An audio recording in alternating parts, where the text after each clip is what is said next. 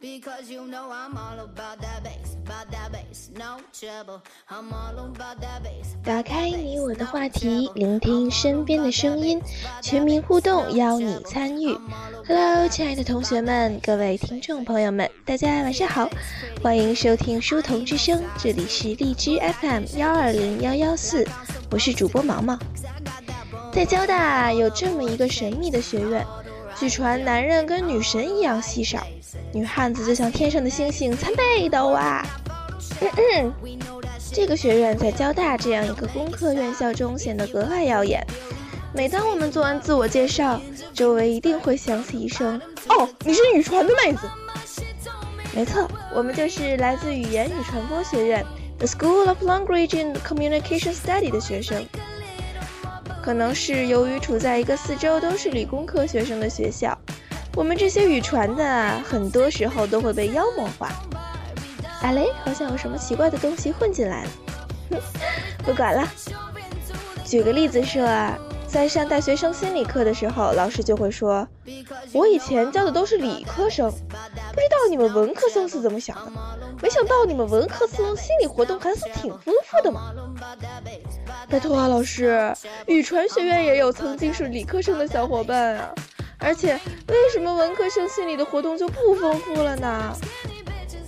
除此之外啊，很多老师得知我们是宇传的学生以后，就开始在上课的时候使用英语了。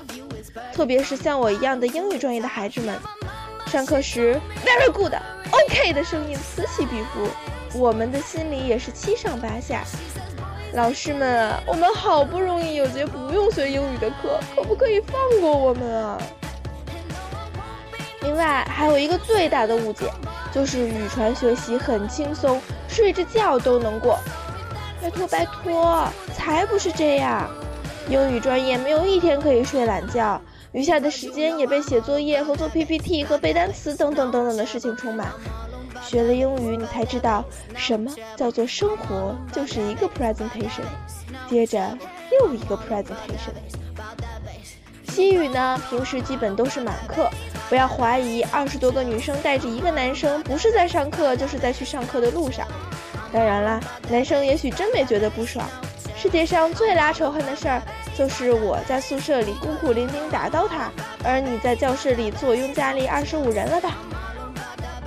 传播呢，也是个很辛苦的专业，调查问卷啊，论文啊，啃大厚书啊，一个都不能少。不过，如果喜欢这门专业的话，也真的是忙并快乐着吧。为了让大家更详细的了解语传学生的真实生活，我就以英语专业为例，套用《舌尖上的中国体》，为你介绍眼巴前的英语专业。在距离东区食堂三分钟路程的宿舍，英语专业的学生小毛今天起得特别早。好几天未吃早饭的他，想念起以往天天吃早饭的时光。东区食堂的粥，大一新生们最热爱的早点之一，据传已经有很多年的历史。圆润的米与滚烫的水的碰撞，平凡的食材造就非凡的味道，配上一个土豆丝饼或鸡肉卷儿，就是带给人们一天活力的完美早餐。吃完早饭。小毛又奔向了东区一教，无论脚步走多远，只有上课铃的声音熟悉而顽固，就像一个听觉定位系统。一头锁定了教室，另一头则永远牵绊着宿舍里温暖的床。有北京不分东南西北的妖风作伴，再昏昏欲睡的早晨。也不会湮灭学生们冲向教室的豪情，也成为全校学生们对于早上第一节课的共同回忆。下了课就是中午，是时候再次走进食堂，匆匆吃完午饭，就要回宿舍自习或争取一点点的休息。光线暧昧的宿舍。空气中混合了外卖的气息，学生们可以选择自习、补作业，或是简单的小憩，以应对下午的课程。在学习的匆匆脚步之余，这一门代代新传的秒速午睡技能，恐怕是最普通又最美好的。夜深了，小毛合上电脑，用滚烫的开水泡制一碗腾着热气的老坛酸菜牛肉面。英语专业的学生更偏爱拉上窗帘。在黑暗中享受这独特的美食。北京的学生口味浓重，他们不光要加料包，还要加上由脸颊自然淌下的热泪补充盐分。